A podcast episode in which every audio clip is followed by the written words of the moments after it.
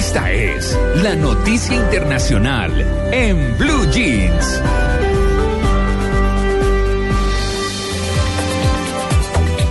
7 y 16 minutos de la mañana. Pues eh, esta semana ha habido muchas noticias internacionales importantes, entre ellas el presidente del gobierno español, Mariano Rajoy, que ofreció explicaciones sobre el caso de corrupción relacionado con el ex tesorero del Partido Popular, Luis Bárcenas, Partido Popular al que él representa, y las informaciones sobre supuestos pagos ocultos a dirigentes de la información.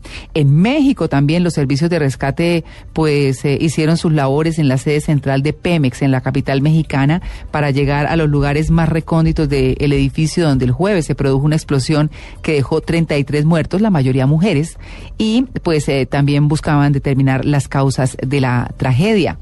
Otra eh, noticia importante eh, tiene que ver con, eh, con Paraguay. Paraguay conmemora el vigésimo cuarto aniversario de la caída de Alfredo Stroessner sin fondos para identificar los restos de las víctimas hallados hasta el momento.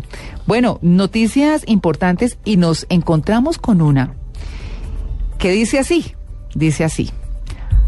Howie Traore se levantó el velo. ¿Quién? Howie Traore. Ya le digo, ya le digo. Se levantó el velo.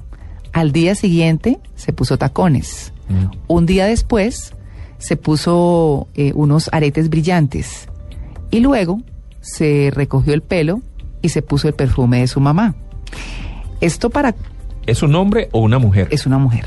Ah. Es una mujer, es una niña y de las muchas que hoy en Timbuktu, en Malí, están celebrando la liberación por parte de los franceses tras 10 años de estar en una línea islámica orientada por Al Qaeda. Em, pero cuando, cuando uno escucha Timbuktu, Mali, no es como tan cercano y se acuerda uno de algunas cosas. ¿Dónde queda Timbuktu? Timbuktu, ¿cómo se dice? Timbuktu. Timbuktu. Bueno, eh, queda en Malí. Vamos a preguntarle y hemos invitado para eso a quien sabe más que nosotros, Tito y Amalia, de, de este tema. Mm, que es eh, nuestra compañera Natalia Orozco, experta analista internacional, y quien nos va a contar un poquito de, de todo esto que ha sido tan complicado, 10 años tan difíciles, donde la regla... Natalia, buenos días.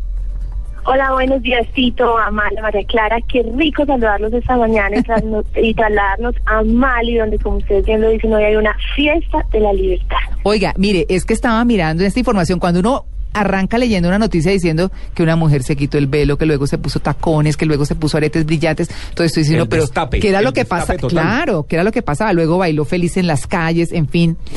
Tenían como regla número uno las mujeres en Mali, como dice Natalia, eh, debían cubrirse todo el cuerpo. La regla número dos es que no podía ser nada transparente. La regla número tres es que no podía tener color. Y finalizando todas estas reglas estaba la número ocho, que decía que una mujer no podía ponerse perfume después de que se había puesto este traje oscuro, cuando se tapaba la cara y demás, no podía perfumarse. Todo esto y por eso la relación de, o un poco el relato que hacía al comienzo de cómo arranca esta noticia, para que Natalia nos cuente dónde está Mali, qué importancia tiene Timbuktu, esa línea de Al Qaeda, ¿qué?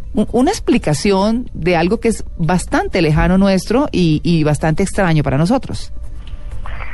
Bueno, les cuento para comenzar que Timbuktu, como se dice en francés, es una ciudad, eh, Tito, usted preguntaba, es cercana al río Níger eh, tiene 7 kilómetros de distancia con el río, en la región de un nombre está en la República de Mali, tiene aproximadamente 45 mil habitantes, en la ciudad eh, o la localidad, podríamos decir, más poblada de la región y la decimotercera ciudad del país, quiero decir, de Mali. Su situación geográfica hace de la ciudad un punto de encuentro entre ese África occidental y las poblaciones nómadas que han sido muy nombradas últimamente en las noticias eh, de Argelia, del África del Norte, de, estoy hablando entonces de, de Libia, por ejemplo, tiene una larga historia como puesto avanzado de comercio y de intersección de la ruta comercial entre el norte y del sur. En resumen, estamos hablando del norte de Sahara y cuando hablamos de Tombuctú, como dicen los franceses, estamos hablando de una fiesta, de una fiesta celebrada después de que un millar de soldados y unos 200 maleses lograran recuperar el lunes pasado el control de esta histórica ciudad, diez meses después de que fuera ocupada por el grupo yihadista Ansardine y la rama magrebí de Al Qaeda. ¿Qué quiero decir? Diez meses después de estar bajo una de las ramas más extremistas de grupos terroristas que ahora están actuando con mucha fuerza en el desierto del Sahara. Y también eh, meses después de que Francia lanzara esa ofensiva eh, tan agresiva, tan polémica, pero tan necesaria en esta zona contra estos grupos terroristas. Natalia. sí. Eh, tal vez una de las inquietudes que a uno le surge es, uno casi nunca escucha que Francia esté metida en este tipo de cosas. ¿Por qué Francia? Bueno, Francia tiene en esta zona intereses particulares. Hay que reconocer, María Clara, que es una zona que fue colonizada por mucho tiempo eh, por los franceses. De hecho, en Tombuctú hablan ese francés africano que a veces es difícil de comprender para nosotros porque mezcla eh, lenguas tribales, pero sin embargo ellos son muy cercanos a Francia. Francia tiene intereses además económicos fundamentales en la región y es en esa zona donde Francia se había comprometido como lo hace Estados Unidos en Afganistán, a luchar contra el terrorismo. Muchos pensaron durante mucho tiempo que esta zona de Mali, que el desierto de Sahara, era un problema de Francia, pero lo que sucedió en Argelia hace poco, recordemos el secuestro de numerosos, de más de 600 trabajadores de una eh, petrolera, la British Petroleum, puso en jaque a todo Occidente y demostró que si bien eh, países como, pues digamos, Mali y los países que están en la zona del Sahara eh, son ex colonia de Francia, debe ser una responsabilidad del mundo entero, de todo Occidente, luchar ahí contra el terrorismo. Francia entonces se compromete con sacar eh, a los terroristas a esta línea de Al Qaeda de Mali, eh, hasta hace digamos dos semanas estaban controlando la mitad del país y por eso la reconquista de Tombuctú, además de una ciudad histórica conocida como la ciudad de los Tres Santos, una ciudad eh, patrimonio de la humanidad que se había casi convertido en una región fantasma porque de los 45 mil habitantes muchos habían partido, es absolutamente simbólica en la lucha contra el terrorismo. Las tropas franco, sí. Em, no, la interrumpo para, para hacerle una pregunta con respecto, ya pues sabiendo el tema sobre todo histórico de Francia y demás, em, para entrar en el tema de la mujer y, y, preguntarle si realmente el tema cambia solamente en su aspecto eh, o si también tiene algo cuando se están relacionando con, con los hombres y demás. Esto pues claramente va a permitir que ellas tengan eh, relaciones más abiertas o definitivamente es solamente algo de, de su físico, de su presentación, pero se siguen manteniendo algunas reglas cuando se van a relacionar con los hombres. Bueno, cuando uno habla de las comunidades magrebinas o de las mujeres y los países árabes que siguen los, preceptos del Corán, el tema de la mujer es quizás el que genera más curiosidad en Occidente, pero es muy complejo. Eh, pues ustedes, el, María Clara sabe, yo estoy viviendo eh, casi un año y medio en Libia, por ejemplo, donde conocí a muchas mujeres de pensamiento eh, progresista, pero que defienden y deciden andar con el hijab, que es con, eh, no es la burka completa, pero es el velo que cubre la cabeza. Es cierto que en muchas zonas, en muchas regiones eh, de países como Afganistán, el hecho de tenerse que cubrir hizo que miles de mujeres incluso decidieran quitarse la vida. En Afganistán, antes de la llegada de los talibanes, ellas eran ejecutivas que andaban incluso de espaldas, de camisas de mangas cortas, y cuando llegan los talibanes empieza a imponer, eh, digamos, esta necesidad de cubrirse, esta obligación de cubrirse hasta que se vuelve un requisito eh, para salvar la vida de, de las comunidades, de las, de las mujeres. Ahora, en países como Libia, en países de otras regiones del Sahara, el tema del pelo tiene uno condiciones prácticas que tiene que ver con eh, enfrentar eh, los calores eh, y el sol infernal del desierto que se da en esas regiones, pero también tiene que ver con que muchas mujeres deciden taparse porque sienten que así están más cerca de Dios. A mí me sorprendió eso cuando estaba en Libia, cuando estábamos grabando una película, pues que va a salir en los próximos días, pero también es cierto que eh, los preceptos del Corán dice que la mujer no puede seducir, no puede despertar malos pensamientos, porque una vez eh, vaya a la otra vida, no va a estar en el paraíso, sino que va a ser castigada por haber despertado malos pensamientos. Es por eso que estas conquistas, pues si ven muchas de ellas eh, que han estado en contacto eh, cada vez más con Occidente, por Internet y por las nuevas tecnologías, eh, va a ser que pues, las más progresistas, las más liberales vayan a empezar a militar como lo hay en todos los países, como los hay en Irán, como los hay incluso en Arabia Saudita, por más libertad, eh, por más exposición, por más comodidad. Hay muchas otras que también por una decisión propia van a estar eh, con el hijab o con la burka y hay otras que van a estar sometidas eh, por estas redes cada vez más radicales y hay que decirlo cada vez más ricas y cada vez más poderosas Claro. un mundo musulmán que pretende conquistar Occidente, María Clara. Natalia, eh, estábamos aquí hablando con Tito eh, de que en estos días, por estos días, en un centro comercial, vimos a un hombre, obviamente, eh, además sus rasgos eran absolutamente árabes.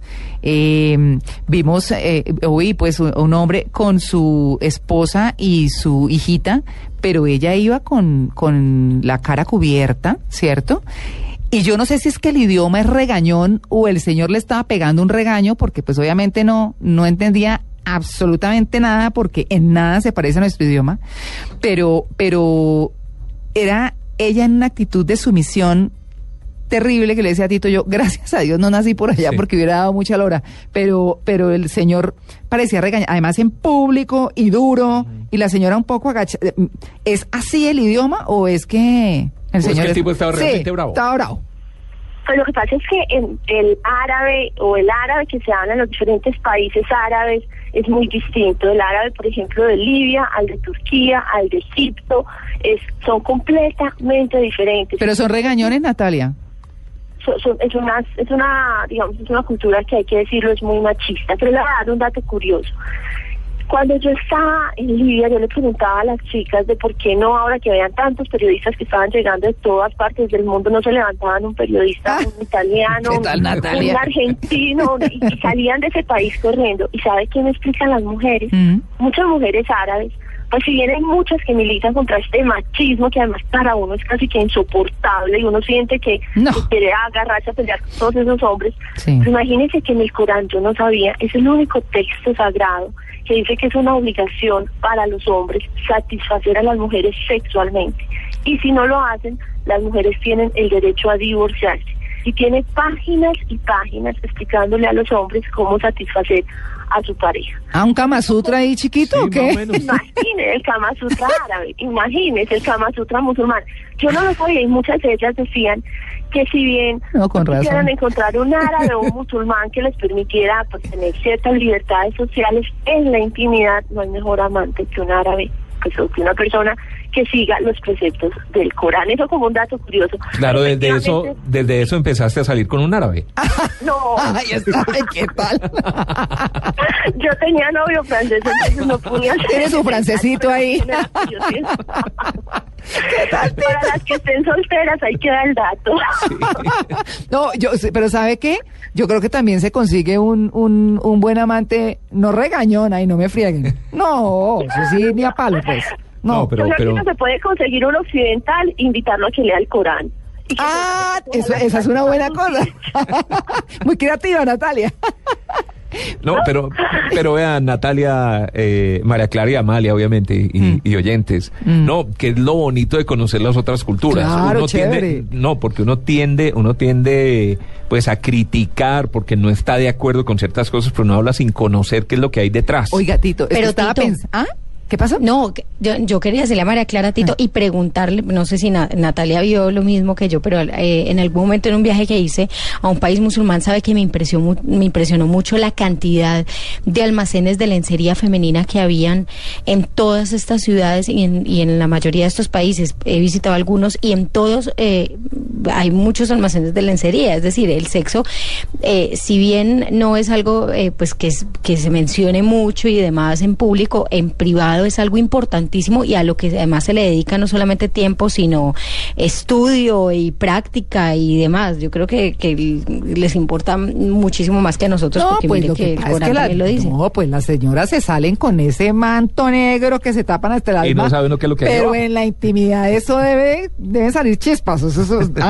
Pues, yo- Son hermosas, se visten debajo de la, digamos, del vestido negro, de la burka o del hijab. Lo que hay es una cantidad de elementos, es una oda Volcán. a la sensualidad.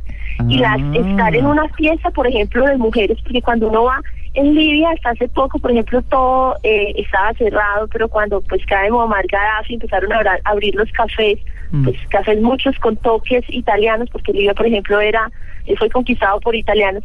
Pero entonces uno va a los entre comillas, bares y hay una zona para las mujeres y una zona para los hombres, no tienen comunicación, no se puede ver una zona con la otra, pero cuando uno entra a la parte de las mujeres, las niñas son hermosas, además esas raíces árabes, esos ojos grandes, Mm, profundos, negros. con las cejas pobladas, Sí. perfectamente depiladas. La- yo no sabía, por ejemplo, yo llegaba, pues cuando uno va a una zona de guerra, tenis, camiseta, eh, cero maquillaje, cero arreglada de uñas, eso es casi que una eh, muestra de desaseo. Por ejemplo, no tener las uñas perfectamente arregladas, las cejas perfectamente depiladas. Entonces ya las últimas veces que fui después de siete viajes sabía que cuando me iba a ir a la guerra me tenía que ir a hacer manicure todo porque si no era mal visto. Claro, pues. Vamos a tener que hablar, ajá. vamos a tener que hablar con nuestros amigos de Travesías que vienen y nos hacen el programa de pues que nos hacen la última sección del programa de viajes y todo lo demás Ah. para que nos cuenten cómo llega uno a Timbuktu. Tombuc- eh, es que se escribe Timbuktu, Tito tiene razón, No, yo también lo dije igual. En francés, En francés se, se dice Ajá. en inglés se dice Timbuktu, Sí. creo que en español se dice También. Timbuktu. Nosotros sí. De hecho hay muchas Criollito. acepciones. Oigan, pero la gran Pero conclusión... hay que ir, hay que ir La gran conclusión de eso, no, hay que ir, pero Tito tiene que a comportarse a la altura. a conocer las timbuktuenses. Tiene que responder, ti- tiene, necesita buen performance. No se preocupe, María Clara, eso es como el amor platónico por Christy Brinkley. Sí. Nunca sucederá. No. la gran María Clara, conclusión. pero- ¿Ah? Pero hay que ir, hay que ir a Claro. Tombuctú, porque rápidamente les digo, es una ciudad, es la ciudad de los 333 santos, es catalogada como patrimonio de la humanidad. Imagínense que hay estudios que dicen que allá estaban algunas de las principales universidades del mundo Mm. y por eso están estos textos sagrados, muchos fueron saqueados y dañados por los yadistas que estuvieron ahí 10 meses y como castigo a la ciudad eh, dañaron digamos estos textos que es su gran patrimonio, pero muchos saben qué hizo la gente, Mm. los metía bajo la tierra o en cuevas de barro, tan Mm. pronto supieron que estaban llegando los yadistas y es así como se salvan estos textos, como ustedes tienen- dicen, hay que ir a Nat- conocer, tenemos que ir a conocer. Claro, no, Natalia, eh, antes de la sorpresa musical que le tiene Tito, porque pues la titoteca se pone en sintonía con el programa, por supuesto, pero la gran conclusión es que esas mujeres se tapan hasta el alma con tal de quedarse con sus árabes que las hagan felices, ¿no? Fogosidad absoluta, ¿o no? Pues será que vale la pena, María Clara. Ah, no, yo- no, yo por eso- ah, no. Uno empieza a ponerse la burka. No, uno- yo lo digo, yo lo digo por ellas porque pues ellas están allá. No, yo por eso digo que hay que levantarse un buen amante, pero que también lo deje a uno tranquilito. No, ¿qué tal? vestirse como uno quiera, fundamental, y decir lo que uno quiera, que es aún más importante, Claro. la libertad del cuerpo, pero sobre todo la libertad del pensamiento. Uy, con toda seguridad.